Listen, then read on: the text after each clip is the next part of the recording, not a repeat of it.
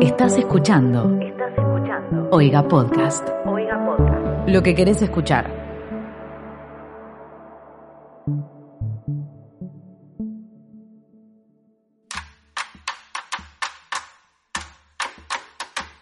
Buenos días, buenas tardes, buenas noches. Bienvenidos a esto que es un episodio flotante en el mundo de Oiga.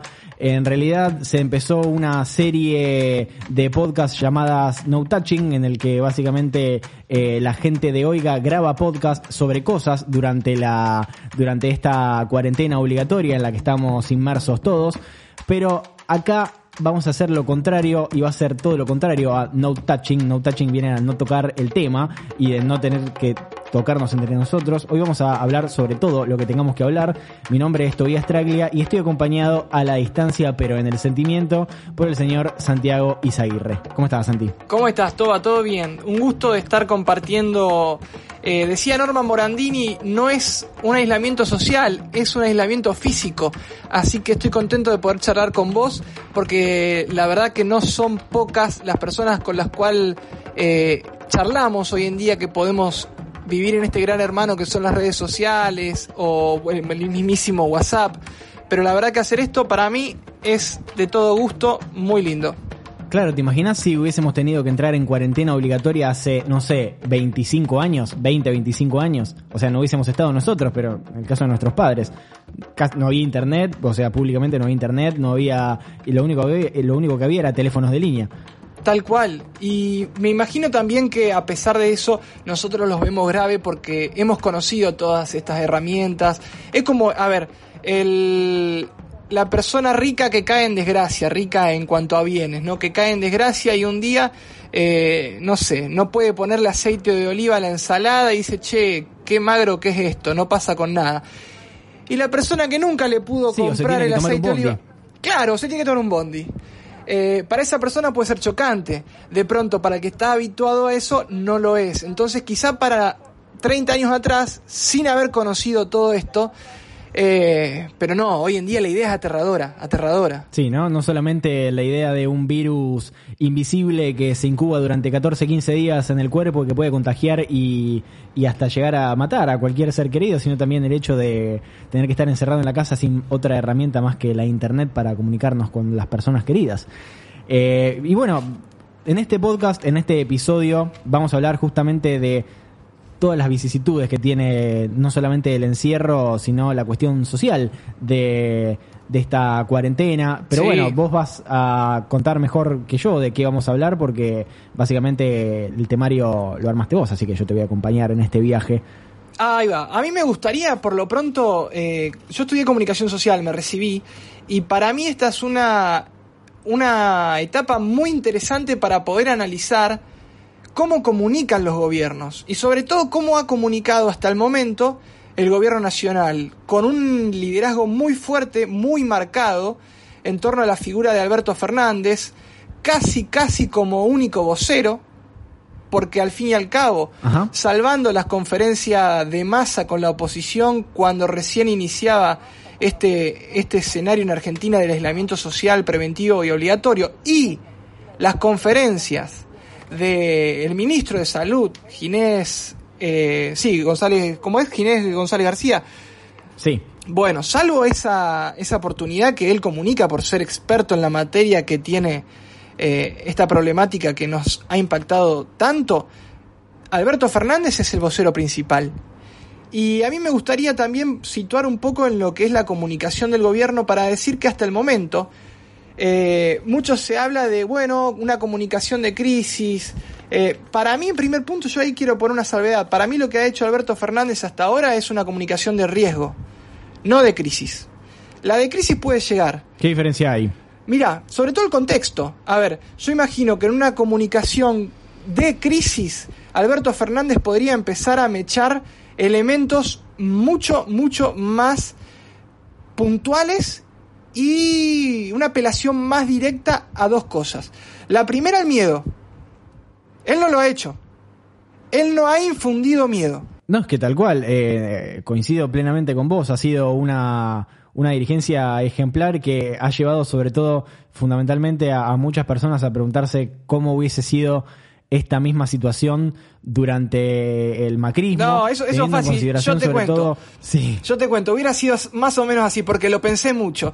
Más o menos a la víctima fatal número 1000 hubiera salido el presidente de la nación o alguno de sus voceros más disparatados a decir que hicieron un cálculo súper optimista, súper optimista, y que bueno, que puede fallar, pero que la intención había sido muy buena, y que bueno, visto y considerando, ahora, ya con mil fiambres al lomo, iban a empezar a hacer algunas medidas, por supuesto, muy impopulares. Más o menos hubiera sido así. En este sentido, creo que. Claro, porque sí, una, una de las una de las pocas declaraciones que escuchamos del expresidente en estos días fue que para él eh, no estaba bien lo que estaba haciendo Alberto Fernández y que el encare tendría que haber sido otro, más parecido al de el de Boris Johnson, el, el primer ministro británico, Sí, que básicamente dijo que lo mejor que había que hacer era contagiar a todo el mundo para generar los anticuerpos, Claro. algo que, que literalmente todos los expertos dijeron que no había que hacer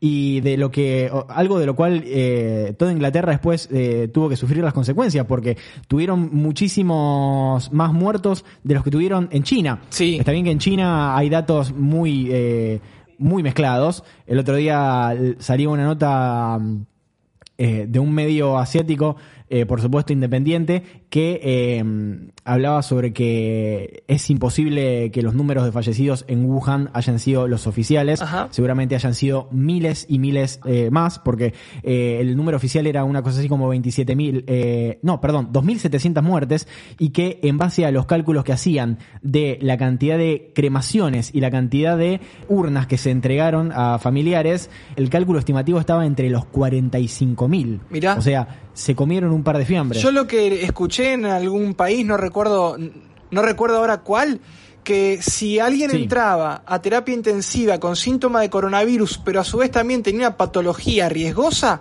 a la hora de dar el certificado de defunción lo daban con la causa de la patología precedente y no del COVID-19.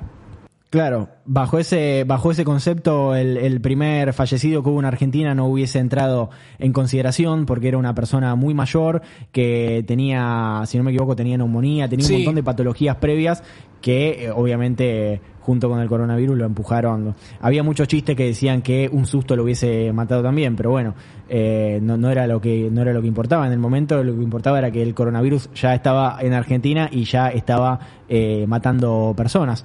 Pero bueno, Exacto. estábamos hablando de, de lo- cómo hubiese cómo hubiese reaccionado Macri ante este escenario, cómo hubiese reaccionado el gobierno anterior y cómo está reaccionando fundamentalmente Sí. ahora el, el actual gobierno de Alberto Fernández. Si estás escuchando esto en el futuro, eh, esto puede servir como de bitácora para ver cómo fueron pasando los días. Claro. Hoy hubiese terminado la primera cuarentena que anunciaron y ya oficialmente empieza la segunda hasta las El eh, lunes siguiente a eh, Pascua. principio, no, a mediados de abril, o sea, después de Semana Santa. Exacto, el lunes siguiente a Pascua.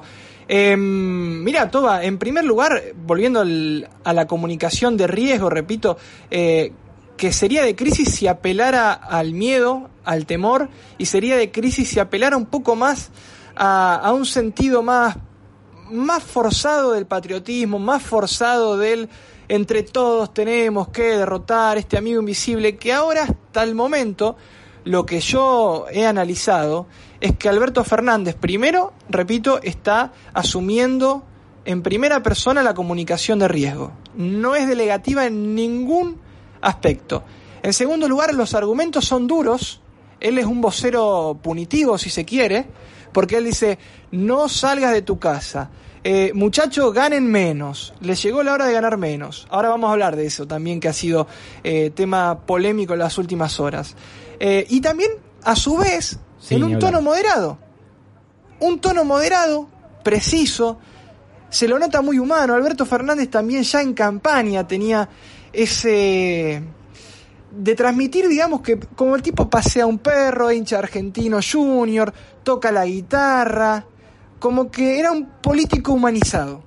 Sí, ¿Me hace, explico? hace un vivo con Residente, el ex Calle 13, cuestiones que no hubiesen resultado impensadas e insólitas en, en- cualquier otro contexto, ¿no? Sí, Eh, sí. Pero la verdad es que tienen las dos características. Es, eh, un poco me hace acordar, o sea, polémico tal vez para vos lo que voy a decir, pero un poco me hace acordar a Obama en el sentido de que tiene las dos, eh, las- los dos perfiles. Tiene el perfil completamente social en el cual te contesta un tweet sobre cómo eh, prepararte un té antes de irte a dormir y por el otro lado es eh, implacable a la hora de hacer, de hacer saber lo que hay que, lo que la, lo que la gente tiene que hacer y cómo el gobierno está presente ante todo lo que está pasando y cómo está tomando Sí. medidas activamente para que se reduzca el contagio y para aplacar justamente a las personas que no están respetando la cuarentena obligatoria. Exactamente, exactamente. Yo creo que inclusive la gente, la sociedad y los primeros sondeos que se han hecho, inclusive también el- la legitimación del arco po- opositor ha sido notable. En cuanto a la gente, por un lado, la mayoría de las encuestas de opinión que circularon en las últimas horas lo ponían que las medidas que había tomado Alberto Fernández eran las que había que tomar. Es decir, primero, un líder justo. Un líder que hace lo que la situación merece. En segundo lugar, el arco opositor también le da la legitimidad de que tome el toro por las astas y sea él la persona indicada, por supuesto, pero también con el aval, no menor, en un país donde aparente, no, aparentemente no, donde la grieta, donde el disentir, donde el descalificar, siempre ha estado tan a flor de piel.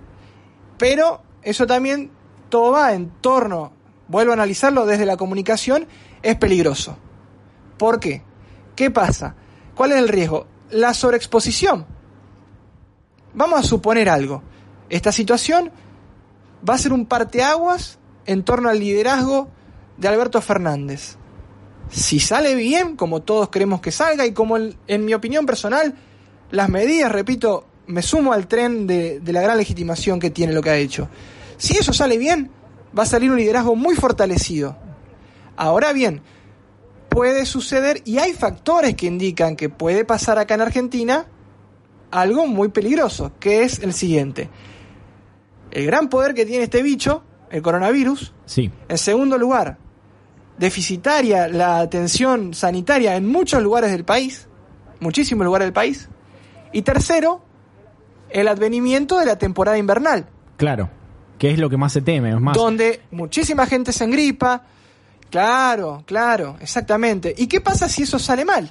Si Es las víctimas decía- son... Es lo que esperaban justamente, sí, es lo que esperaban justamente eh, con los pronósticos que tienen de, de, de cuándo iba a coincidir el momento en el cual fuera el pico de, de contagios y el pico de otras eh, aflicciones respiratorias que son propias de la época Claro, exactamente. con la finalización de con la finalización de la de la cuarentena. Entonces es como la tormenta perfecta no se termina va- se va a terminar la cuarentena técnicamente más o menos en la época en la cual va a empezar a hacer frío eh, y donde va a haber más gente enferma.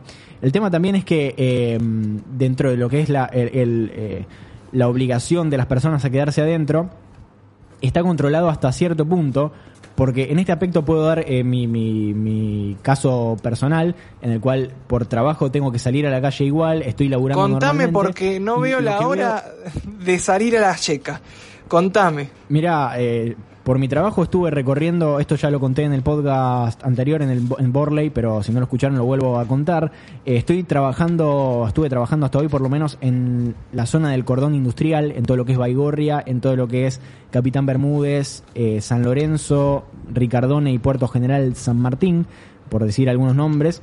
Y mm, hay muy poco acatamiento a esto de quedarse adentro, eh, fundamentalmente en los barrios más humildes donde estuve trabajando, hay muy poco control policial o un control policial que tal vez fue un poco más intenso en los primeros días de la cuarentena y que después fue Ajá. alivianándose. Hoy, por ejemplo, pasé por tres controles policiales. En dos no me pararon, sino que me dijeron que siguiera, y en el tercero, que era de gendarmería y no de la policía, me detuvieron, pero no me pidieron el- la habilitación para, o sea, el permiso para circular, sino que me pidieron los papeles del auto. O sea que Claro. a cualquier persona que estaba paseando con el auto eh, se los pudieron haber pedido y se lo tenía, pasaba. Me parece que lo más complicado justamente es controlar esta situación en los sectores que después van a ser más afectados en, ante una situación de desbordamiento del sistema de salud.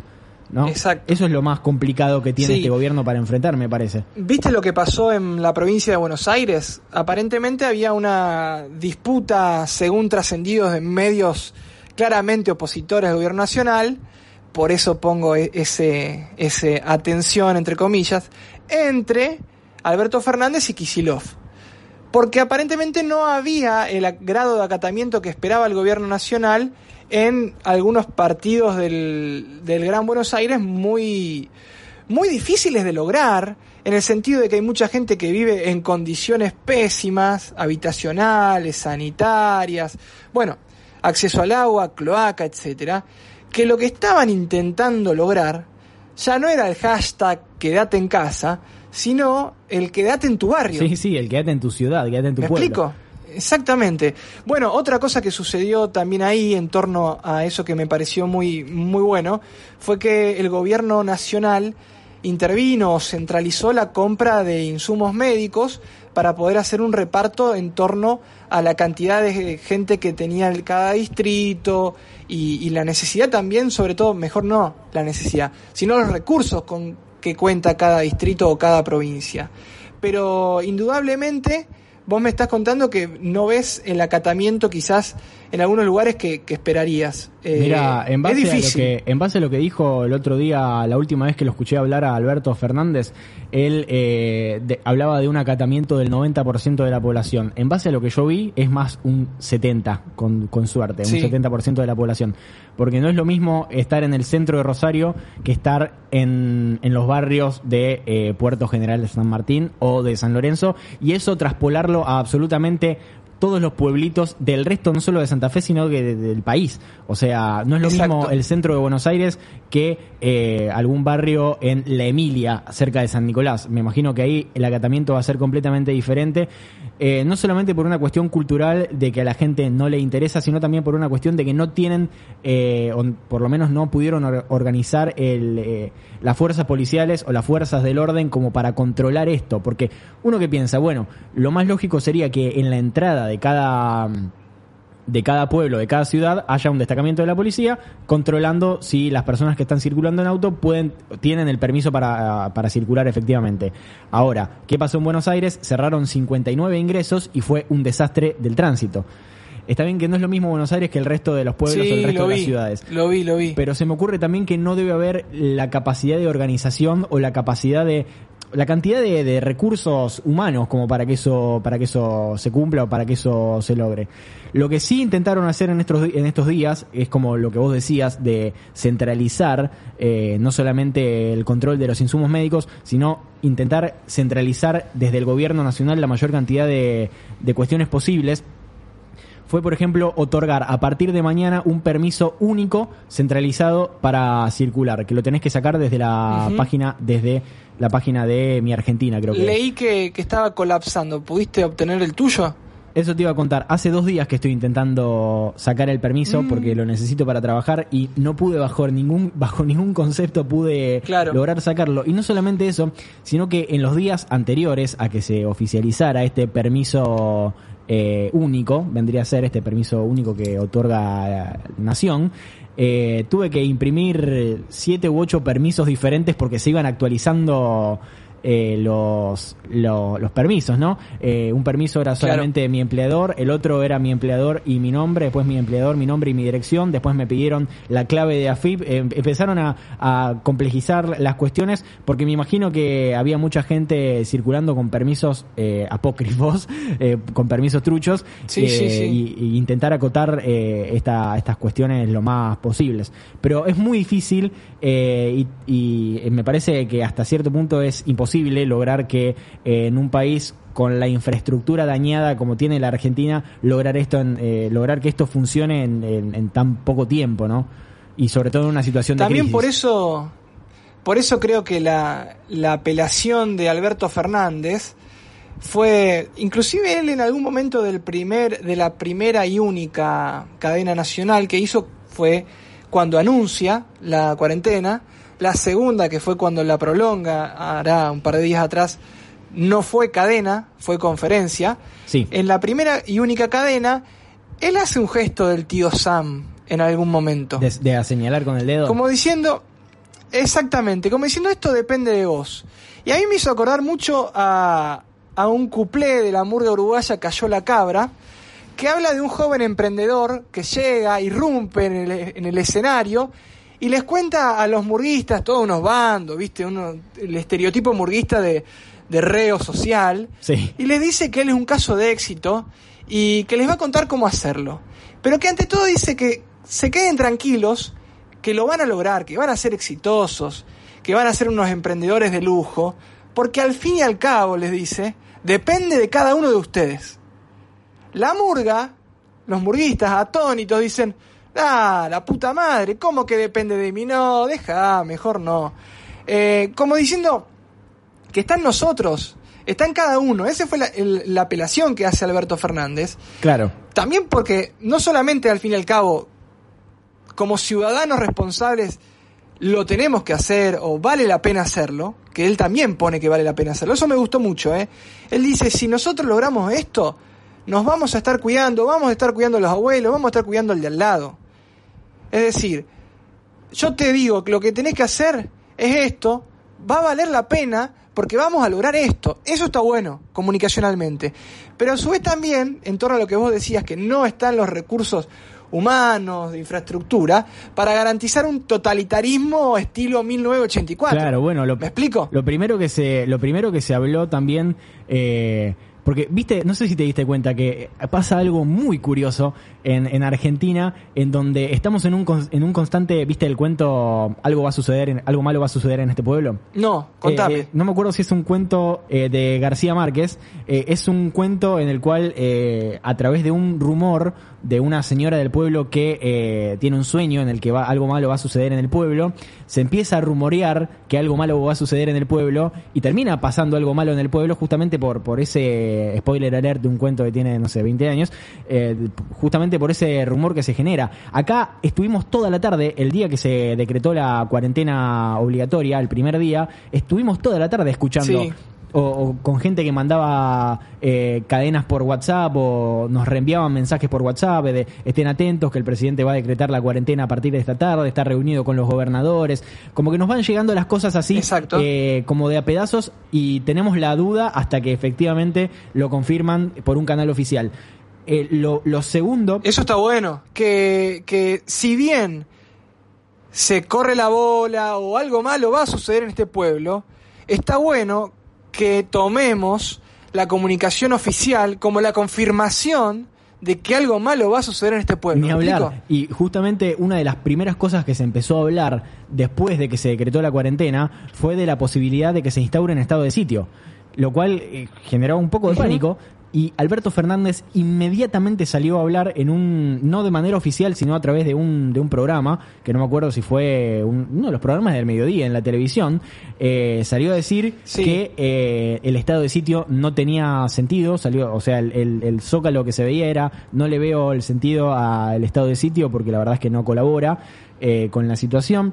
Y justamente una de las cosas que más me preocupaba de que se instaurara un estado de sitio es que, si bien uno en estos casos tiene que eh, depositar su confianza en las fuerzas del orden, nosotros tenemos una, una imagen muy idealizada, tal vez de las películas de Estados Unidos, de, lo, de las características de un policía o de las características de un militar, cuando en la realidad y en la realidad de nuestro país son completamente diferentes, ¿no? Uno espera que tengan determinada formación que eh, en este país no tienen. Entonces se dan casos, inclusive sin haber entrado en el estado de sitio, en donde hubo policías, no me acuerdo si en Misiones o en... Hubo varios casos a lo largo de las distintas provincias, pero trascendieron, me acuerdo de un caso en Misiones donde la policía obligaba a hacer ejercicios forzados a gente que habían encontrado Ah, lo la vi. cuarentena. Sí.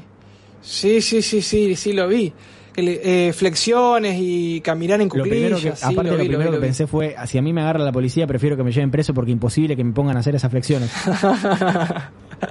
ni hablar, ni hablar. Eh, es cierto, también creo que hay un intento, empezó con Macri, empezó con Macri y esta ocasión la, lo ha continuado Alberto Fernández, de limpiarle un poco la, la cara a las, no te digo las fuerzas del orden, voy a hablar del ejército Sí. de, de la logística del ejército, de la institución militar. Y hace poco un referente de, de dicha institución, hace poco dijo, eh, no nos digan más milicos, díganos, eh, no sé, soldados del Ejército Nacional, al fin y al cabo. En este país es muy Eh, difícil defender pero por al supuesto. ejército. Es como caminar en una cuerda floja hecha de hilo dental. Es muy difícil, hay una, seguro. Es que, mm, como decía Sabina, nos sobran los motivos. Mal, tal cual. Pero bueno, no solamente con el ejército, sino también con la, con la policía. Sí, ni hablar. Con cualquier Eh, fuerza de del distintas orden. fuerzas del orden. Sí, sí, sí, sí, sí, sí. Eh, pasa eso. ¿Vos has visto a la famosa GUM en la calle estos Eh, días? los vi siempre arriba de las camionetas en sus, en sus famosos Sí. paseos. Nunca los vi haciendo nada más que pasear en las camionetas. Y justamente yo tengo un, un tema con la BUM porque en la eh, cuando estaba cursando locución hice un trabajo sobre la BUM, sobre si realmente la BUM tiene sentido, si su existencia tiene eh, razón de ser. Y llegué a la conclusión de que la verdad es que no. Pero más allá de eso, eh, pensaba, bueno, este es el momento de utilizar a la GUM. Pones a todos los de la GUM en Claro. los puestos correspondientes eh, en cada entrada a Rosario a hacer un control exhaustivo de la gente que entra y la gente que sale, de, de si tienen permiso, de si la gente Sí. tiene permiso para circular, de hacer controles, de controlar la situación también en los supermercados, donde se Sí, generan es que al fin y al cabo esa es la, es la capacidad operativa de la GUM, solamente un, un control, eh, casi te diría, de normas de convivencia y, y aspectos muy básicos, primarios, ¿no? No es una fuerza que pueda, eh, pueda digamos, impartir ningún tipo de castigo, más que No, algún, en realidad es un reporte. eh, sí, eh, es un la característica que le dan que la GUM se da a sí misma es la de superinspector, porque pueden clausurarte un local, pueden Sí. eh, voy a explicar rápidamente lo que es la GUM para las personas que no son de Rosario. La GUM es la Guardia Urbana Municipal. Bien, vale, y, vale. Y, y es una especie de, de funcionario público que, eh, si bien no son policías, tienen la potestad de eh, multarte básicamente en cualquier actividad, ya sea tengas un local que no está habilitado o haya más gente de la que puede estar adentro de un supermercado o no cumplas una norma de tránsito. Eh, tienen la potestad de O pongas música bien fuerte en una fiesta. Claro, exactamente. La boom está ahí dando vueltas y para mí podría tener una utilidad mucho más grande eh, de la que efectivamente están haciendo ahora porque no solamente estoy trabajando en las en, la- en los alrededores de Rosario, sino que también por mi trabajo tengo que ir al centro y mm, hubo días en los que había mucha gente en el centro. Eh, llama la atención, si bien la ciudad parece muerta y y hay muy poca gente dando vueltas, hay gente dando vueltas y uno puede distinguir muy fácilmente quiénes están trabajando y quiénes están paseando. Porque si estás trabajando de ojotas y bermudas, contame de qué trabajas. Sí, te entiendo. Todavía, escuchame una cosa. Eh, dentro de pocos días va, a ocurrir algo eh, que va, no va a resistir mucho análisis. Que va a ser el viernes. El viernes tengo entendido que van a depositar dinero de esta medida de emergencia que ha tomado el, el gobierno nacional de inyectar dinero a monotributistas, de inyectar dinero, bueno, a los jubilados, el, refuerzo de la asignación universal por hijos, si mal no digo, son algunas, muy a grosso modo, esas son las medidas, por lo cual los bancos van a abrir para que no colapsen los cajeros, pero va a ocurrir lo que pasa siempre. Cinco y media de la mañana, 6 de la mañana, extensas filas de, ya no le voy a decir jubilados, ni abuelos, le voy a decir así, población de máximo riesgo en tema coronavirus. Porque va a acontecer eso el viernes. Ni hablar. Ya. Yo no, no creo que resista análisis. Y, y sinceramente estoy esperando el viernes para decir la puta madre, ¿cómo puede ser? ¿Cómo puede ser que esto esté pasando sabiendo que está bien, vos me podés correr rápido? Bueno, hermano, pero si esa persona que no maneja una tarjeta, que no maneja un home banking, que no maneja efectivo hoy en día porque se le terminó, ¿sí? Si no va ahí a exponerse, no come o no consume. Sí. Pero me parece También tenemos una cuestión eh, preocupante, por lo y menos. es que la población de riesgo es tal vez la población más terca o la más difícil de hacerle entender que si no se queda en la casa se puede morir. De acuerdo. Porque Sí. eh, eh, Estoy de acuerdo. veo gente muy grande en la calle, eh, veo gente muy grande en los supermercados, veo gente muy grande haciendo cola para el banco, veo gente muy grande haciendo cola para la farmacia. ¿Qué haces con esa gente? Y la verdad, no sé, porque ¿qué los vas a poner? Eh, hacer depender de sus familiares directos para que les cobren, para que vayan a la farmacia, para que les resuelvan los trámites. Y ahí también vas a estar rompiendo el, el contacto. De vuelta, estamos en una situación, una situación en la cual no tenemos la infraestructura como para soportar lo que se va a venir y es que probablemente los Sí. contagios aumenten inevitablemente y que bueno eh, no estamos ni cerca del pico de, de- de que esté pasando todo de, de que esté pasando todo esto no De- del pico de, la explosión de- de- del coronavirus en Argentina Exacto. ¿Qué te, contame qué te parece un poco. Cada gobierno tiene su relato, cada situación tiene su relato, su relato. Y en esta circunstancia, en Argentina, siempre es cómodo o siempre es habitual recurrir a una oposición dual. En el mundo, en la historia, funciona muchas veces así. Desde el bien y el mal, en una oposición dual, siempre oposición binaria es, es cómoda, es sencilla.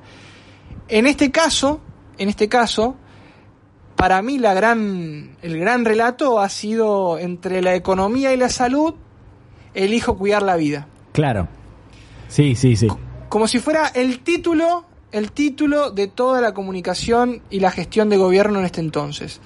Y no sé qué opinás, pero a mí me ha sido muy útil para hacer comparaciones con otros liderazgos internacionales. cómo Trump, Bolsonaro o López Obrador, por decirte Estados Unidos, Brasil, México, sí parecieran haber elegido la primera opción, la de la opción Sí, de la economía. básicamente es lo que hubiese pasado si, si nos estuviese gobernando Macri. O sea, son los, los gobiernos más eh, comparables también a nuestro, a nuestro, en cierto aspecto, ¿no? En una cuestión ideológica más que nada, a nuestro ex presidente. Eh, Me parece que hubiese ido por ahí la historia.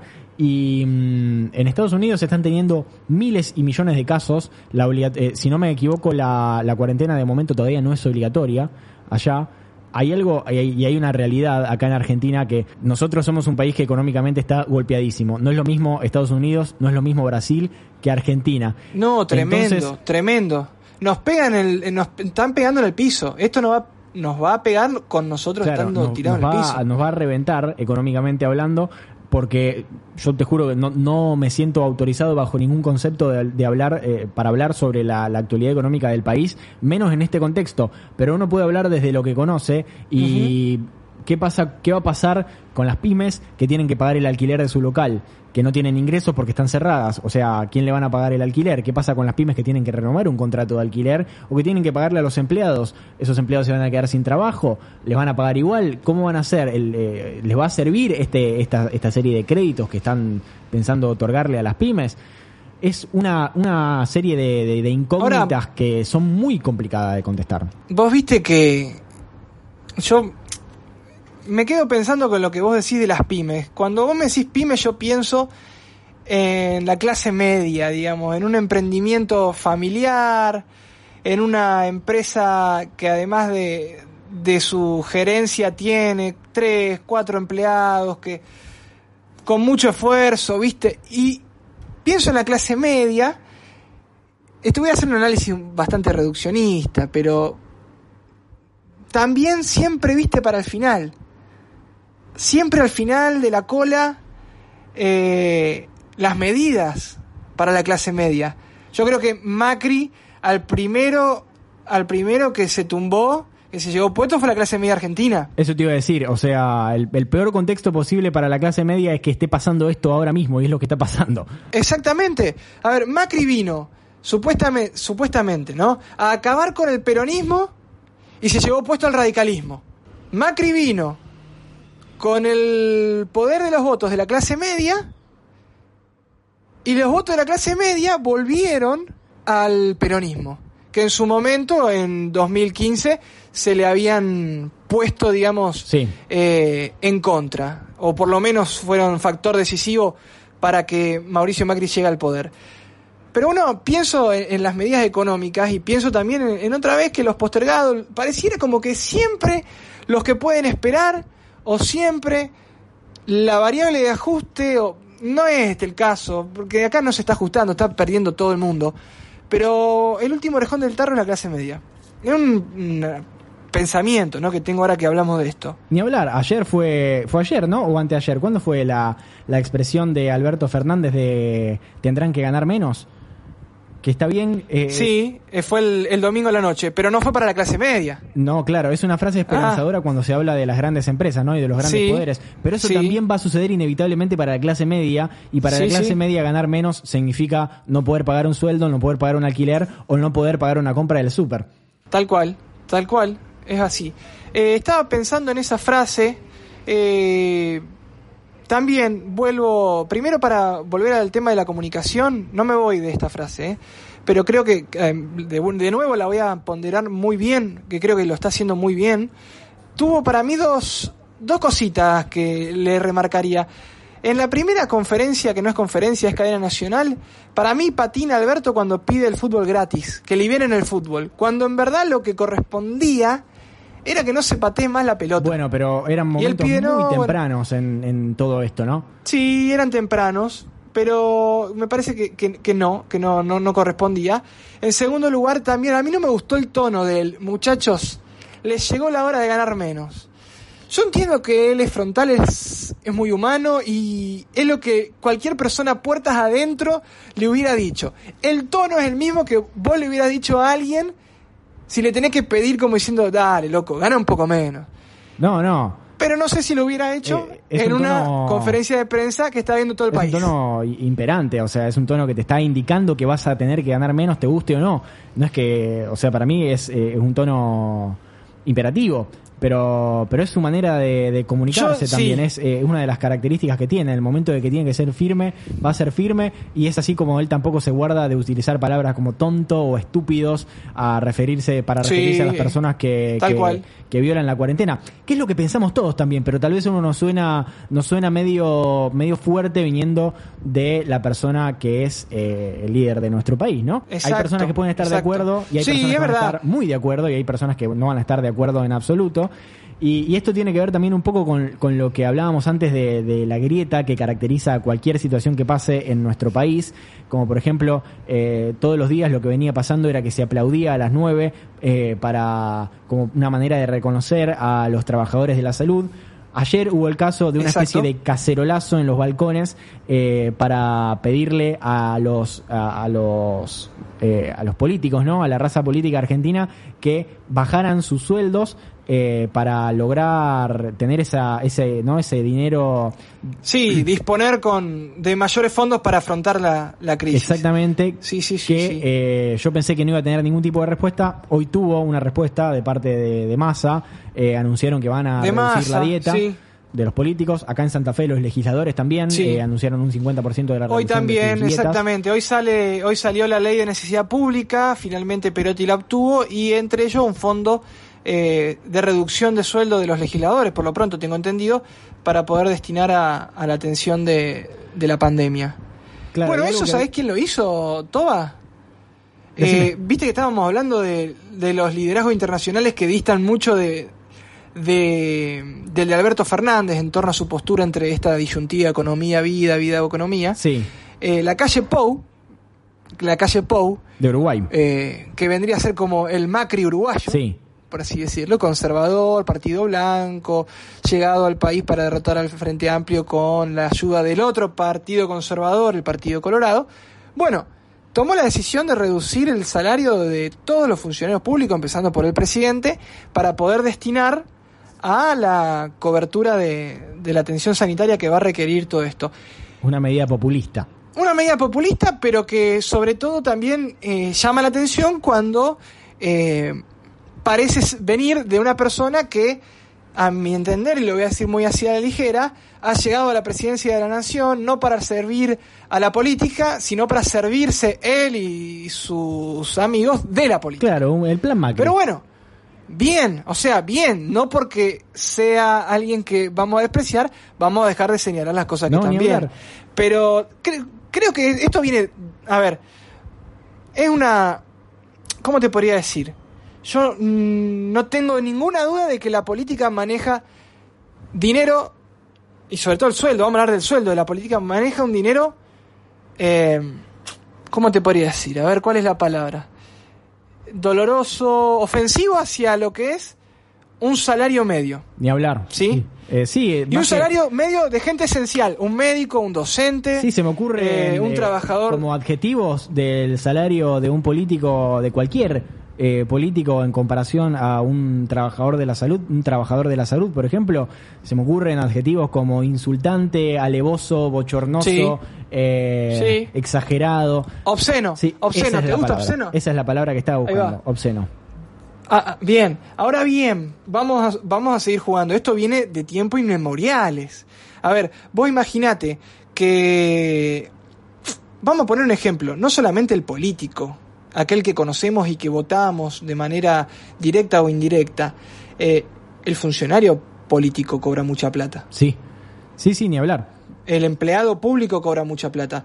Y otra cosa más, por si faltara, muchos legisladores, por poner algo, disponen no solamente de su sueldo, sino también de plata para disponer a Piacheres, si yo se la doy. Ta, tienen que rendir esa plata.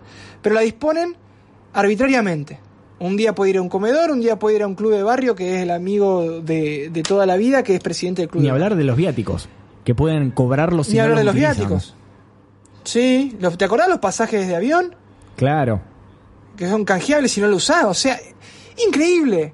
Ahora bien, no sé qué opinás. Yo también creo que la clase política, hoy, hoy en día, la gran mayoría, sobre todo la gente a la cual le apunta a la gente que cobra mucha plata y que debería donarla, está laburando de estajo. Vamos a poner por caso el presidente de la nación, que no debe ni dormir.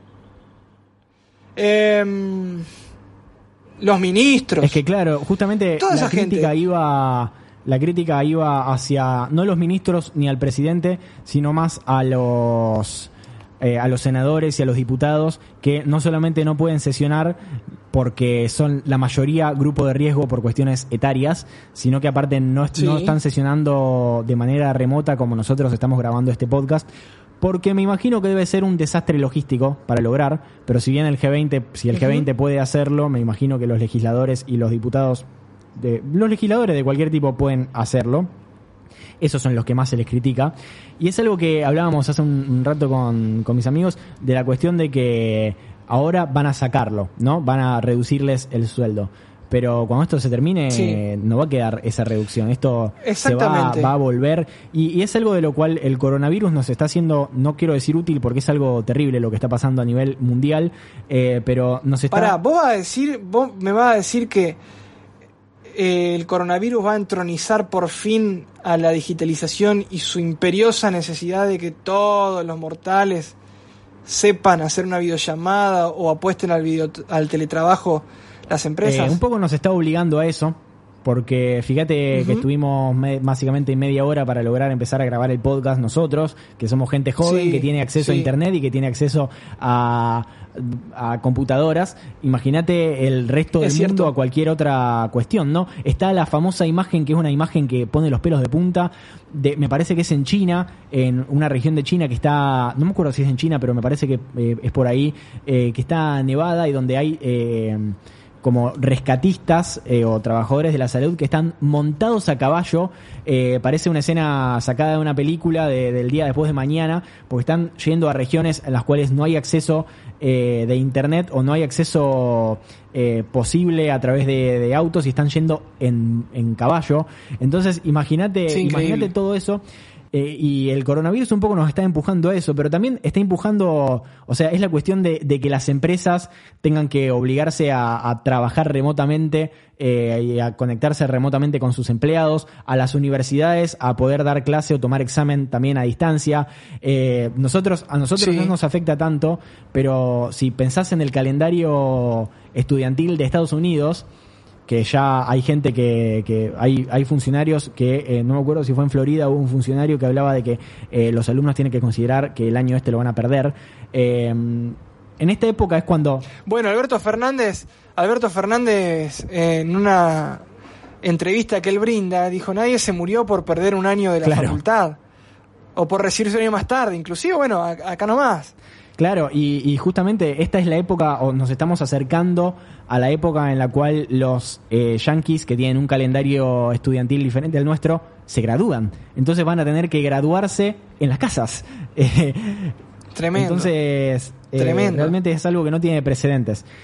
Una cosa más que quería mencionar antes y que no pude encontrar el momento de, de- de- para Dele, hablar de lo que es la, nomás. de lo que es la grieta en, en Argentina eh, y así con esto cortamos del tema política porque mm, hubo un tuit dando vueltas de un flaco que eh, no se consideraba peronista pero a- a- bancaba mucho a Alberto Fernández entonces el tuit, en el tuit decía eh, justamente eso. Yo banco mucho a Alberto Fernández pero eh, no soy peronista. Entonces cómo me tengo que llamar o cómo me tengo que identificar y obviamente tenía un montón de respuestas muy graciosas de personas citándolo y diciéndole peronista. Eh, pero para mí no es necesariamente así. Eh, es, una, es una cuestión que obviamente estamos dentro de lo que es eh, la grieta, entonces qué difícil para las personas que no son, que no se identifican con el peronismo, que no se identifican con Alberto Fernández, qué difícil que les resulta reconocer cuando se hacen las cosas bien. Sí, sí, sí, sí. Es lógico. Es como, Pero es lógico. es como cuando vos le reconocías a lo que hacía eh, nuestro compadre uruguayo. Sí, pe- pero cuesta, cuesta mucho y creo que la, la grandeza, la grandeza, vamos a suponerlo en el deporte, vamos a, a- a traspolarlo. Cuando un equipo sale campeón y el clásico rival hoy en día a partir de las redes sociales lo felicita públicamente. Esa es la grandeza. Porque con eso hasta te mato la, La chicana. interesa. Sí. Está la- es íntegro hacerlo y hasta te mato la, la chicana. Eh, circuló también un video de vieron que ahora ustedes, gorilas, los está salvando el peronismo de una persona que parecía un poco eh, trastocada, no sé si lo viste, que se graba en el baño. Eh, Sí. pero el No, no decirlo vi, que, pero me lo que, imagino. que sí, que el decirlo que, que la verdad que, que está asumiendo un, liderazgo muy- de una manera muy, muy a la altura, que encima, que encima se luce porque acá a la vuelta nomás y en Europa mismo no hubo liderazgos o gente previsora como está haciendo este tipo, creo que, que es lo que corresponde. Y a su vez, además de que es lo que corresponde, en torno, en torno a esto, también opino que aparentemente parece que tenemos que llegar a situaciones límites para que los argentinos eh, digan, bueno, hermano, tampoco nos vamos a pelear por esto y tenemos que tirar todo el mismo barco. Tal vez puede pasar también un poco por ahí. Me parece que somos una sociedad en la cual se caracteriza por eso, o sea, hasta que no se muere alguien no se toman medidas.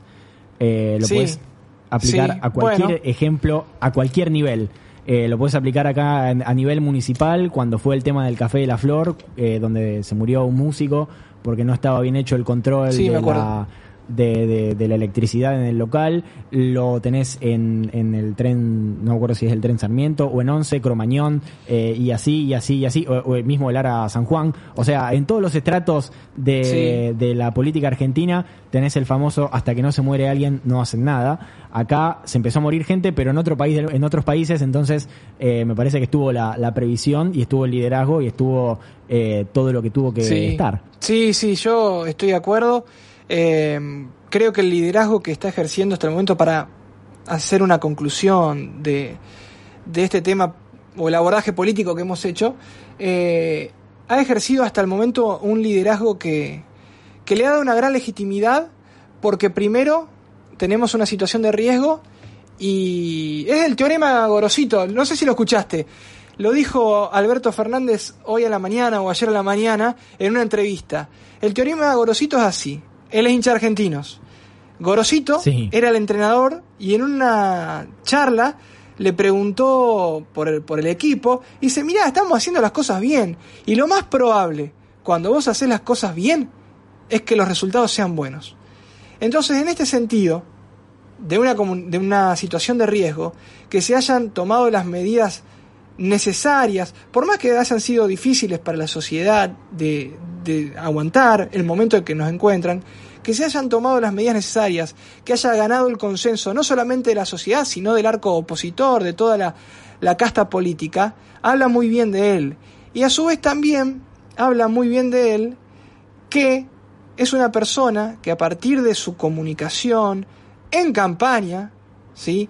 y a su vez también en los primeros meses de gobierno, ha logrado ganar una legitimidad como si vos estuvieras escuchando a una persona que te está siendo sincero, que te está siendo franco, ¿sí? Y que te está haciendo sobre todo realista. Y que habla de- desde un lugar muy accesible. El tono justo, el tono moderado, sí, también. Y eso él lo ha sabido construir. Siempre, ¿eh? Siempre, también cuando era funcionario. Y en campaña sobre todo, te repito, el tipo que toca la guitarra, el tipo que tiene un hijo con... ¿Cómo es que es? Eh, drag queen, entonces es super progre, que lo super quiere, que tiene un perro que lo saca a pasear todos los días. Eh, Y que aparte que también... eh, No me acuerdo qué le había hecho, no sé si llega- era- A ver, le llega el video del, del tipo que caga trompadas al portero del edificio porque estaba violando la cuarentena. Sí, el personal y- y trainer. se pone, Sí. hunde, hunde las manos en el barro, ¿no? Esa misma madrugada. Sí, sí, sí, sí, sí, sí. Era un tipo común la campaña de, de Narváez. Vos era un poco más chico. El votame, votate, Alica, Alicate, Tinelli. Un tipo común. No sé si era de Narváez, pero era bastante común. Eh, Me acuerdo ¿Te de, Narváez y de su Al nefasto cabo, tatuaje ¿viste? en el cuello. Y también del hecho de que no podía ser eh, candidato a presidente porque había nacido en Colombia. No era colombiano. Era colombiano. Sí, sí, sí, sí. Y ese tipo, y ese tipo, así como lo vemos ahora, fue creo que el único que derrotó a Néstor Kirchner en una elección. Sí, de Narváez que estaba a eh, una operación de ojos de ser un malo de Rápido y Furioso. Sí, pero tremendo, tremendo. Por eso también, bueno, esto también te lo, te lo quiero comentar. De Narváez parecía que se llevaba puesto a la provincia de Buenos Aires en la elección siguiente. Eh, parecía que estaba acabado el kirchnerismo con la pérdida de la elección de Néstor en 2009 y el conflicto con el campo. Y lo mismo parece ahora como que hay Alberto Fernandismo eh, para cuatro o ocho años más. Y la verdad, sinceramente, ojalá que este tipo lleve adelante la crisis que se viene o la situación de riesgo que estamos viviendo y, y- y siga haciendo lo que está haciendo. El ajuste que hizo al principio no, eh, eso no me gustó. Pero en, esta, en este país no hay muertos, solo desmayados. Y lo que hoy parece que no hay con qué darle, en seis meses podemos estar hablando de otra cosa. Pero hoy hemos hablado de esto y así está bien. Es muy meritorio agregar también que vos no sos afín Alberto Fernández, ¿no? No, no, no, es más. eh, ¿Te acordás que charlamos cuando ganó? Por supuesto. Nos vimos al día siguiente y yo te dije que a mí, a mí el tipo este no me gustaba porque me parecía o un oportunista y un boludo, o un boludo. Claro. Un oportunista, yo lo, lo tenía porque si una persona estaba peleado radicalmente con Cristina Fernández de Kirchner y le viene diciendo, che, escuchame, no querés esto, te, te hago presidente, es un oportunista. Ahora bien, supongamos que está equivocado, que estuvo equivocado, que Cristina no era el demonio que él mismo describió durante tantos años, Ajá. es un boludo. Porque si yo te digo, vos todavía sos malo, malo, malo, malo, malísimamente malo, Y ahora estás grabando un podcast conmigo. y al tiempo después, ¿soy un boludo? ¿O soy un oportunista? Bueno, prefiero el oportunista por encima del boludo. Porque el boludo puede ser peligroso. Los boludos está lleno de boludos, decía eh, Cabral, creo que decía. Eh, entre un hijo de puta y un boludo, tengamos cuidado con los boludos porque está lleno de boludos. Ni hablar. Pero al fin y al cabo, así como te digo que opinaba o u opino en algún punto también esto, eh, no soy afín, pero sí creo, considero y apruebo en un porcentaje altísimo cómo está llevando a cabo esto y ojalá siga siendo así. Eh, no, no me voy a poner el cassette para el bien de los argentinos, pero sí. Eh, la verdad que, que lo apoyo en un porcentaje altísimo todo lo que ha hecho hasta el momento y ojalá siga tomando las medidas eh, indicadas. Saliendo de lo político, ¿qué me contás del encierro? Mirá, el bicho ¿Cómo la humano. estás llevando vos personalmente? Bien, bien. Yo siempre disfruté mucho el hecho de estar en casa. Eh, me encuentro mi tiempo para escribir. Me he escrito bastante. He leído poco y he visto alguna que otra serie. Te recomiendo una. Succession está en HBO. Es La hemos, eh, buenísima. la, empecé ¿La, a ver, viste? no me convenció, la hemos recomendado ampliamente en tanto en Smoda como en el podcast anterior que grabamos eh, Borley, así que por favor mírenla. Eh, igualmente, vos estás obviando un detalle Me gustó mucho. respecto a tu situación personal y es que vos te ibas a ir a Europa. Sí, sí, sí, yo tenía ahora, ¿qué estamos? 31. ¿30 y poco? El 3 me iba. Pero bueno, lo pateé, lo pateé. Y como, como, a ver, en el último tiempo yo a veces renegaba mucho con las cosas y soy súper previsor, estructurado, o era, Ahora soy un Sí, poco más, más relajado. Y la verdad que vos no podés, no podés nadar contra la corriente, hermano. No podés. Entonces es cosa de dejarse llevar para cuando el agua eh, se aplaque, ahí empezar la abrazada, crawl, patada, pecho y ir para adelante. Pero lo tomé muy bien, porque a ver, no era nada personal, el coronavirus no, no tenía nada conmigo, digamos, particular. Entonces, bueno, lo pateamos para adelante al viaje y cuando será cuando deba ser. Muy optimista de tu parte. Hay gente que está en tu misma situación y estaba puteando a 45 manos y a 45 idiomas a un bicho que no pueden ver. pero, pero bueno, cada uno Sí. reacciona a su manera, ¿no? ¿Vos cómo estás ahí? Eh, yo ya lo, lo conté en el podcast anterior. Yo estoy en una cuarentena mentirosa porque estoy eh, haciendo vida normal. Estoy saliendo a la Claro, calle normalmente, exacto. estoy trabajando normalmente. Entonces no siento tanto la, la cuarentena. ¿Sabés que sí veo, por ejemplo, no solamente en, en Caterina que está haciendo cuarentena acá en mi departamento, sino en, en los animales? Hay un montón de videos eh, dando vueltas en la internet de, de gatitos, fundamentalmente, que no entienden por qué sus humanos están tanto tiempo adentro o están tanto tiempo con ellos y están como enojados u ofendidos. Acá una de mis gatas... Como si no tuvieran privacidad, digamos. Acá algo una de mis gatas se rompió. Eh, entró en un celo psicológico.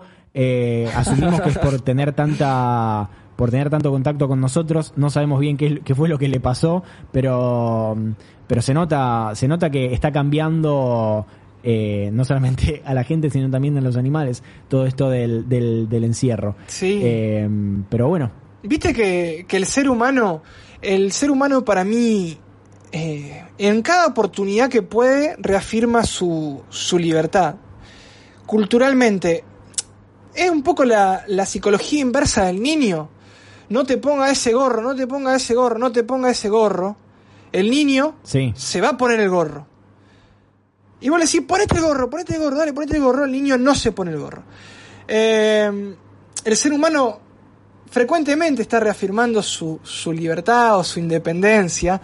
Que cuántas veces hubiéramos pagado por tener un fin de semana largo encerrado en casa con tiempo para limpiar la casa, ver una serie, leer un libro, eh, compartir con alguien un- una cena sin ningún apuro. Ah, ahora bien, hermano, cuando te damos todo ese tiempo para que vos dispongas, te morís, te morís por salir a tirar la basura o buscas un perro de algún vecino para paseárselo con tal de salir. Me imagino que en todo tu fanatismo por Uruguay y en toda tu relación tan estrecha con el pequeño país vecino, ¿conoces Sí, a Cuarteto del Nos? sí, claro, ¿Conoces claro, claro la canción sí. Cómo pasa el tiempo? No, En una estrofa, Esa no. en una estrofa, es una canción muy bonita en la cual tiene una estrofa que dice, decimos que queremos ser inmortales y no sabemos qué hacer en un día de lluvia. Ahí va, exacto. Es que es así, es así. Eh, nos dan algo y queremos lo otro. ¿Entendés? Es como si fuera una insatisfacción eh, permanente. Eh, culo veo, culo quiero, más o menos sería algo así. Y, y entonces así funcionamos. Y en este tiempo a mí me ha, me ha pasado que, que tengo la suerte de poder compartirlo con, con mi familia. Y, y lo que al principio decía, bueno, al tercer día vamos a estar todos tirándonos de los pelos. La verdad que hasta el momento viene, Sí. viene siendo llevadero y, y no me puedo quejar. También te repito, yo suelo disfrutar, no me cuesta estar conmigo mismo, que eso a veces es difícil, y no me cuesta tampoco dedicarme a alguna actividad, digamos, bueno, intelectual en el sentido de leer un libro, ver una serie o, bueno, escribir algo. Entonces, no te digo que a mi juego me llamaron, pero no soy de las personas que más pueden sufrir con esta, con esta situación. También eh, hubo una cuestión alrededor de este de este aislamiento obligatorio, de este dis- distanciamiento social, en el cual se habló mucho de la obli- obligatoriedad de hacer cosas. Y, y hubo muchas también, muchas personas eh, contestando a esto, diciendo, bueno, estamos encerrados, no tenemos que ser necesariamente útiles, no tenés que escribir una novela. Claro. Eh, estaba el tuit dando vuelta de que Shakespeare durante una cuarentena también escribió El Rey Lear. Eh, no tenemos que estar obligatoriamente Siendo eh, productivos. siendo productivos, o siendo proactivos, o, o aprendiendo un idioma, o escribiendo una novela, o haciendo ejercicio.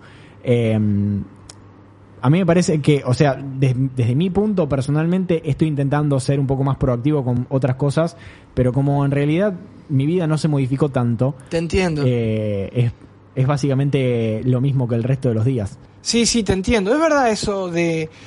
Me acuerdo de haber visto un... Era una foto en Twitter, un tweet al fin y al cabo, donde mostraban la rutina que había diseñado una familia y los comentarios más eh, prolíficos eran aquellos que decían, yo llego a estar en esa familia, prefiero contagiarme el coronavirus y quedar internado Sí, Que permanecen en esa vi, rutina. eh, eh, psicópatas. igual. Exactamente, sí.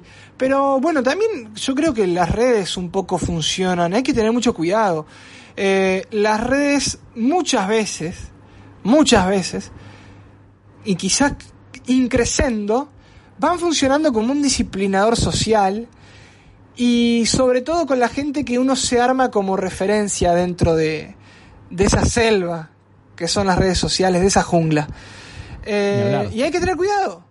Hay que tener cuidado porque, a ver, en este gran hermano que vivimos, este gran hermano ha sido eh, profundizado. Porque todos estamos en lo más íntimo que es nuestro espacio personal 24/7. Mira, yo subí una historia solamente en Instagram en lo que va de la cuarentena, es decir, algo en tiempo real, solamente subí una historia, que era mi hermano creo que haciendo un asado, que se le dio por la parrilla, eso es un, una suerte que tengo también en esta cuarentena y agradezco, Eh, pero vivimos también en el 24/7 de todos. Vos fijate que no, no digo que alguien hace torta y el resto hace torta. Pero sí digo que si todos están haciendo torta, cada persona va a querer hacer la torta más, río- más rica o por lo menos más instagramiable. El que hace ejercicio haciendo flexiones va a intentar el otro hacer ejercicio haciendo flexiones con una persona arriba para decir, bueno, yo hago más flexión y con más peso. Eh, las redes sociales están funcionando como un disciplinador muchas veces. Eh, Entonces, lo hablábamos en el otro episodio de, de Borley, de que hay mucha gente queriendo enseñar a vivir. No solamente Uy, queriendo enseñar a hacer... eh, todo eso es tremendo. queriendo enseñar a hacer una torta o queriendo enseñarte a amasar pan o a hacer tu propia pizza o a hacer una torta que en otro contexto no harías y que ahora que teóricamente tenés más tiempo podés aprovechar a hacer si tenés eh, si tenés todos los privilegios no como para poder disfrutar de la cuarentena Eh, hay un mon- montón de gente queriendo enseñarte a hacer ejercicio en tu casa, cómo, Sí. cómo, cómo cortarte el pelo, eh, cómo sentirte mejor, cómo hacer básicamente cualquier cosa que se te ocurra. Sí, sí, sí, sí, eso es verdad. Eh, yo siempre tuve un problema con las redes sociales que me cuido mucho, me cuido mucho en torno a lo personal de las cosas que comparto o las cosas que subo. Por ejemplo, siempre de chico eh, no, no publicaba cosas de, de mi intimidad más íntima, es decir, mi familia, mi casa, eh, siempre con cosas más bien tercerizadas. ¿Me explico? Ahora Sí. se me dio por subir eh, los cuentos que escribo, que al fin y al cabo los escribo para que alguien los lea. Se me da por subir muchas cosas que sobre alguna pasión, bueno, el podcast que hicimos juntos de las figuritas, que, que lo compartí, o las cosas de, de River, por ejemplo, pero siempre como si me estuviera protegiendo detrás de algo, detrás de un cuento, detrás del muñeco gallardo, como me verás acá en el celular. Claro, O- no, de, cuestiones de- que, no cuestiones exclusivamente personales o propias de vos, sino contenido que generas vos. Es algo ah, que se podría decir hasta incompatible con el modo de vida que estamos obligando, estamos obligados a, a llevar. Porque pensá que una persona que en esta cuarentena no sube una historia a Instagram o no se contacta por videollamada con los amigos está virtualmente muerto. o sea, no figura, no existe. Es verdad. Sí, tenés razón. Eh, a mí me pasa, por ejemplo, en ese sentido de que. Por eso hice una expresión muy grave cuando vos dijiste los que nos enseñan a vivir. A mí en todo tema o en alguna cuestión de, estilo de vida, de cosas, de, de esto de no reflejar o no compartir mi intimidad más íntima y protegerme socialmente en las redes a través de algo tercerizado, a mí me da mucho miedo el quedar como ridículo, el quedar como altanero.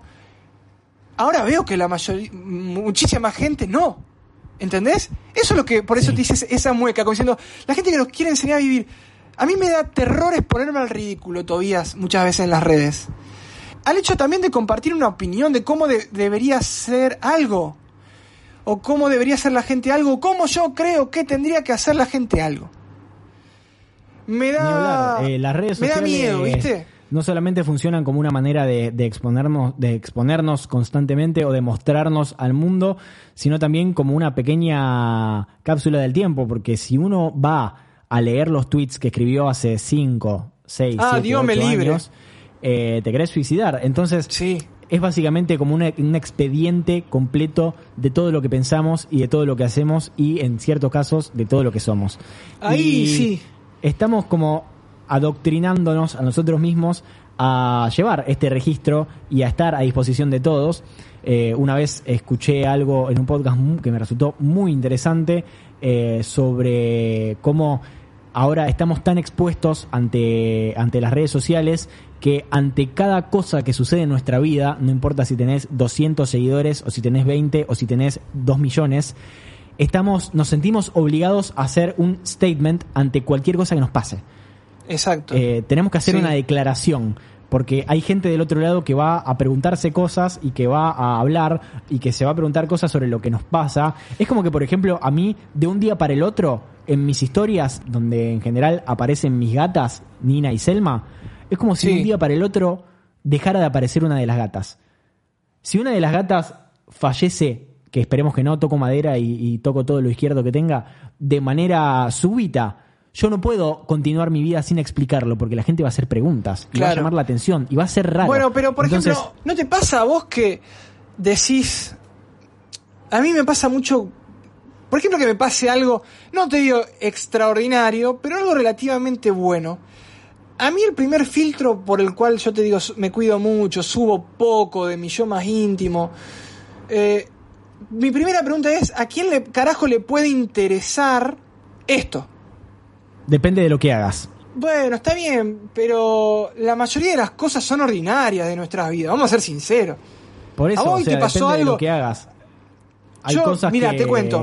No, yo hoy tomé mate, comí milanesas, eh, jugué a las cartas y leí un libro. Contame qué vale la pena que alguien sepa. Absolutamente nada.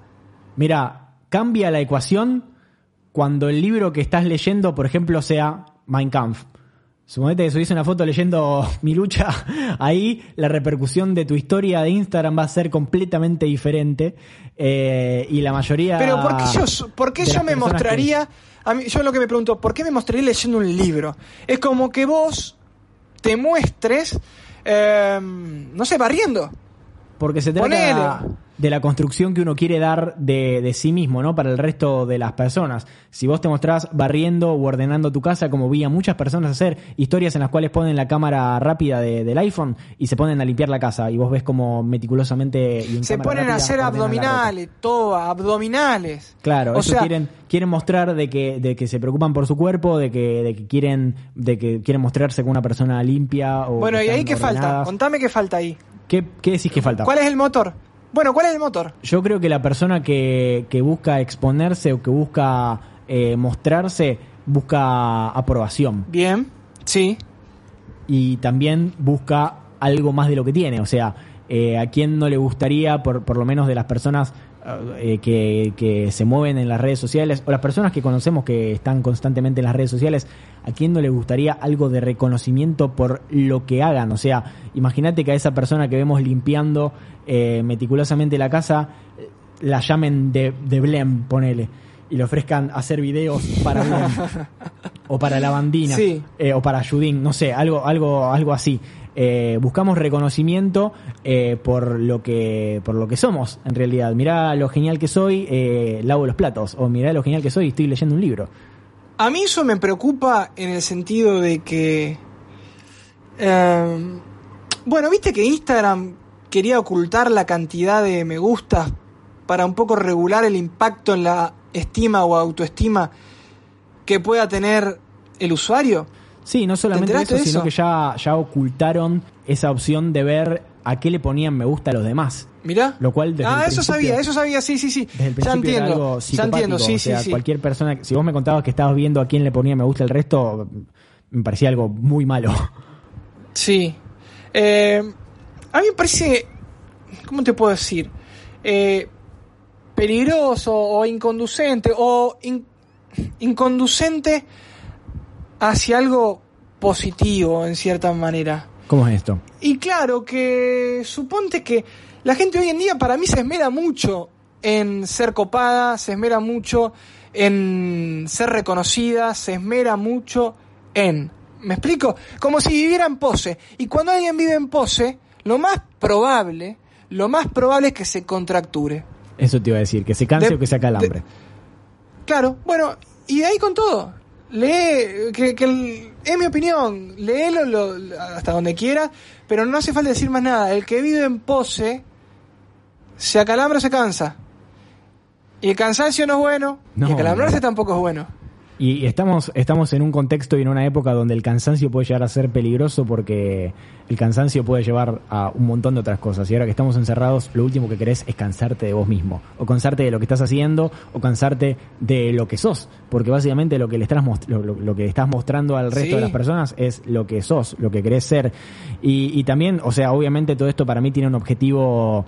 Eh, un objetivo tácito, también porque a vos no te interesa si un tuit te lo contesta una persona que no seguís o que, que no conoces. Eh, te inter- o, o- o si esa persona realmente no te interesa, eh, no, es como que no te sirve esa interacción. Uno tiene un objetivo, me parece, eh, tácito ante todo lo que, lo que hace. La aprobación no es de todos. La aprobación o es de todos o es de un determinado grupo de individuos. Sí. Sí. Así que me parece que estamos. No sé si, no sé si es peligroso. Tal vez sea una manera. Tal vez nos cueste mucho verlo así. Porque es algo que tal vez vaya al, futuro. Hay un episodio de Black Mirror eh, de, la, de, la, de la última temporada, no, de la anterior, eh, que es el primer episodio, se llama Nosedive, el episodio, en el cual eh, la gente tiene que mostrarse genial en una red social muy similar a Instagram, porque el resto Sí, de las que personas tenés la le dan calificación. puntos o le dan calificaciones Sí, y, y- esas calificaciones Exacto, te permiten avanzar o moverte o tener un estrato social en, en- en la vida.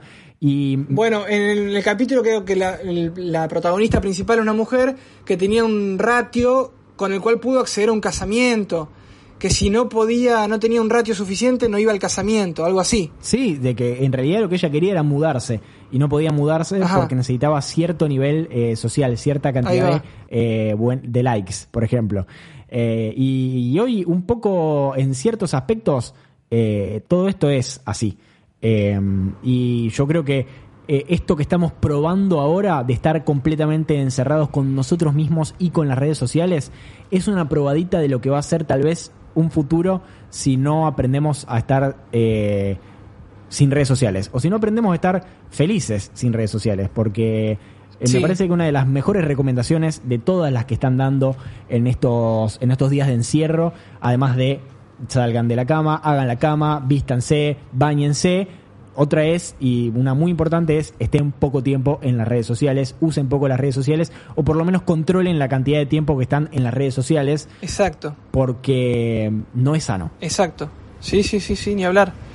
Ni hablar, estoy, estoy totalmente de acuerdo. ¿Querés agregar algo más? No, me gustaría poder hablar con conocimiento de causa de hacia dónde vamos después de todo esto, pero me parece que eh, ni Ashira, ni mm, Janina Latorre, ni Orangel dijeron nada del 2020 y menos nosotros vamos a poder anticipar hacia dónde vamos. Hay algunos interrogantes que se pueden plantear, ¿Cuánto? pero sin respuesta. Por ejemplo, eh, desde lo macro, si, si China y Estados Unidos están jugando un, un partido a los penales, si, si vamos en Europa sobre todo, que, que bueno, que es un continente súper súper influyente a nivel mundial, vamos camino a que los nacionalismos de derecha se exacerben, que la inmigración sea cada vez más regulada, controlada, Y por supuesto, si vamos camino a nuevos métodos de empleo, nuevos métodos de circulación, nuevos métodos de, bueno, la entronización de lo digital. Y la preocupación a veces también, sobre todo si volvemos a esto de la libertad, el hombre siempre quiere lo que no tiene o busca que no le cercenen los caminos. El problema es si vamos camino a un 1984, es decir, si vos estás sano, lo dice un chip intravenoso o por debajo de, de, lo capilar, o si tu celular te dice dónde estuviste para saber si vos eh, sos potencial portador de algún virus. Bueno, un montón de cosas. Yo creo que el mundo no va a ser el mismo después de todo esto y tampoco sé si va a ser mejor o peor. No, es, es imposible Eh, saber si va a ser eh, mejor o peor lo que nos depara en el futuro. Lo que estamos completamente convencidos es que va a ser distinto. Eso es Sí, 100% indudable. Va a ser distinto el mundo después de todo esto. Eh, no te puedo decir si va a ser para mejor o peor. A mí me parece que si estamos encaminados a una, si nos estamos encaminando, como vos decís, a un futuro distópico eh, de Orwell, eh, no nos vamos a dar cuenta hasta que estemos ahí adentro y va a ser demasiado tarde. Eh, me parece que si Sí, estamos, cuando lleguemos ahí Sí. vamos a vamos a estar adentro y no, no vamos a poder salir. Yo intento ser optimista, no creo que no creo que, que sea para peor. Vamos vamos a suponer que los cambios que se van a dar de aquí en el futuro van a ser para para mejor. Eh, vemos nos nos cansamos ya de ver la cantidad de fotos y la cantidad de memes que hay respecto a eh, cómo el mundo se nota que está un poquito mejor porque los humanos están guardados, eh, los canales, los canales cual, de Venecia, una foto que hoy vi que ni siquiera sé si es verdad, pero ya uno no sabe qué creer, eh, de, de- que muestra que como está tan claro el, el cielo, desde Londres se ve la Torre Eiffel. Yo no sé si eso es verdad.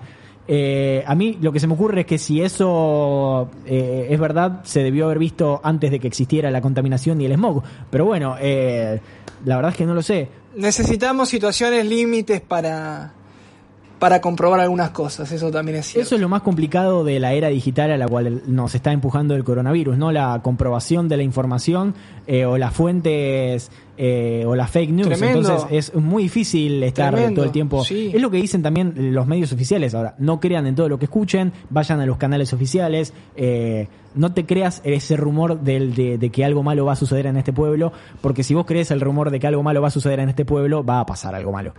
A mí me pasa con, lo- con muchos adultos. eh, te cuento, bien, el, el cuento es así. Eh, hay un cuento precisamente de Eduardo Galeano que habla como que la realidad imita a la tele. ¿Qué quiero decir con la realidad, o qué quería decir Galeano con la realidad imita a la tele? Es decir, que antes la pantalla daba la información que era considerada la verdad. O sea, si sale en la tele es porque es así. Y muchas generaciones que han tenido ese contacto casi divino con la pantalla de la televisión, ese aura de mítico de dice la verdad y claro, lo dice la tele, lo dice la tele, lo replican Sí, lo dice la tele, lo dice la radio. lo replican con las nuevas formas de, de comunicación, con las redes sociales o las, las sí, los portales digitales, como si al fin y al cabo el motor fuera distinto y no lo es, que es alguien detrás de esa pantalla y alguien detrás de un teclado con intereses creados particularmente tanto para joder o para sacar tajada de algo, diseminando información falsa, sí, falsa o intencionalmente ah, de, de, cierto, de cierta manera. Em, eso me parece que, que es algo también que, que quizás podamos aprender de esto, que si no aprendemos en un contexto de pandemia o de infodemia, como también andan diciendo ahora, no aprendemos más. hablar, eh, hay un No ejemplo más. clarísimo en una película que aterradoramente imita lo que está pasando ahora, que es eh, una película que, que menciono constantemente porque está muy en tema, que se llama Contagio, es del 2011. Ah, es tremenda, pero parece como si la hubieran, la vi, parece como si la hubieran grabado dentro de dos Claro, años. eh, justamente el personaje de Jude Law, que es un bloguero, habla todo el tiempo sobre una cura que es el Forsythia, que ahora lo están mencionando muchísimo Sí. en, en Twitter, eh, que es teóricamente una cura. Y la gente se desespera solo porque él lo dice, cuando en realidad eh, es algo que, que no es así. Entonces, el poder de la internet ya desde el 2011 se ve como algo, como un arma completamente de doble filo, ¿no? Nos acerca y nos divide. Tal cual. Bueno, yo por último te quiero felicitar y quiero contarle algo a, a la gente que, que está escuchando esto, y que es que ha sido desde antes del aislamiento social preventivo y obligatorio un ciudadano ejemplar, porque recuerdo que hará, no sé, 20 días atrás o 15, nos cruzamos en un supermercado chino y no me quisiste saludar, porque, o sea, no me quisiste dar un beso y un abrazo, porque había que respetar el distanciamiento social. Así que eras un precursor, un adelantado, y creo que es una buena anécdota para concluir esto. Así es, eh, esa fue la última vez que nos vimos, pero esperemos que no sea la última y que podamos volver, volver a No encontrarnos la para, para grabar en persona, ¿no? Porque si bien es muy divertido hacer esto, no hay nada como grabar eh, con otra persona enfrente y poder tomar unos mates y cagarse un poco de risa en persona. Esperemos que la próxima vez que hablemos tengamos motivos para cagarnos de risa y no sean malas noticias. Pero bueno, esto es un podcast, así que tal vez sea premonitorio. Así será. Vamos a ver qué pasa. Y no sé, ¿querés agregar algo más como para cerrar? No, gracias por la charla franca, entretenida y, y que en estos tiempos de, como empecé, aislamiento físico pero no social, esto me ha entretenido mucho y para mí ha sido un, un lindo rato. Y es justamente por lo cual estamos haciendo estos podcasts, eh, no solamente para nuestro entretenimiento, sino también para el de todas las personas que lo escuchan y todas las personas que nos conocen y que nos escuchan. Eh, es importantísimo estar en contacto y bueno, también es importantísimo tener cosas para hacer y tener cosas para escuchar, así que nosotros queremos estar en, esa problemática, queremos ocupar ese espacio y queremos acompañarlos en esta en este encierro voluntario que para algunas personas puede ser eh, muy solitario y puede ser muy, muy triste, muy depresivo. Así que estamos con ustedes eh, para entretenerlos, aunque sea un ratito, mientras barren o mientras hacen la cama o mientras se afeitan, no sé. Eh, ¿Cómo son tus redes sociales, Santi? ¿Dónde te encuentra la gente? Uy, eh, arroba Isaguirre Santi en Twitter, santi.isaguirre en Instagram. ¿Qué porcentaje de la población de tu, de tu edad puede dudar al momento de dar sus redes sociales, no? Muy poco. Poquísimos, poquísimos, pero un- eh, no se van a... Un privilegio. No se- van a encontrar libros, van a encontrar cuentos, van a encontrar una historia y, y- y no mucho más, no van a encontrar fotos mías limpiando ni ordenando la biblioteca ni, ni haciendo flexiones, así que no se pierdan de mucho. Estás enumerando, estás enumerando todo lo que la gente está buscando en esta. Es así. Por supuesto, mis redes sociales son arroba toatraglia y encontrás todos los podcasts de Oiga en arroba Oiga Podcast, sin ese al final, arroba Oiga Podcast. Estamos en Twitter, estamos en Instagram y encuentran todos nuestros episodios en Spotify y en todas las plataformas de podcast que se te ocurran eh, o que eh, sean de tu preferencia. Vas a encontrar eh, muchos episodios de estos días hablando sobre una eh, cantidad y una infinidad de temas para pasar el tiempo, para que eh, recomendando series, recién se subió un episodio eh, de Miley y Danusa y La Bomba hablando sobre eh, la tercera temporada de Ozark. Vayan a escucharlo si lo vieron para ver qué, eh, qué les pareció esta nueva temporada, esta serie de Netflix. Y así va a haber un- de un montón de cosas, así que síganos en las redes, síganos en Spotify y háganse fuertes que esto eventualmente se va a terminar, ¿no?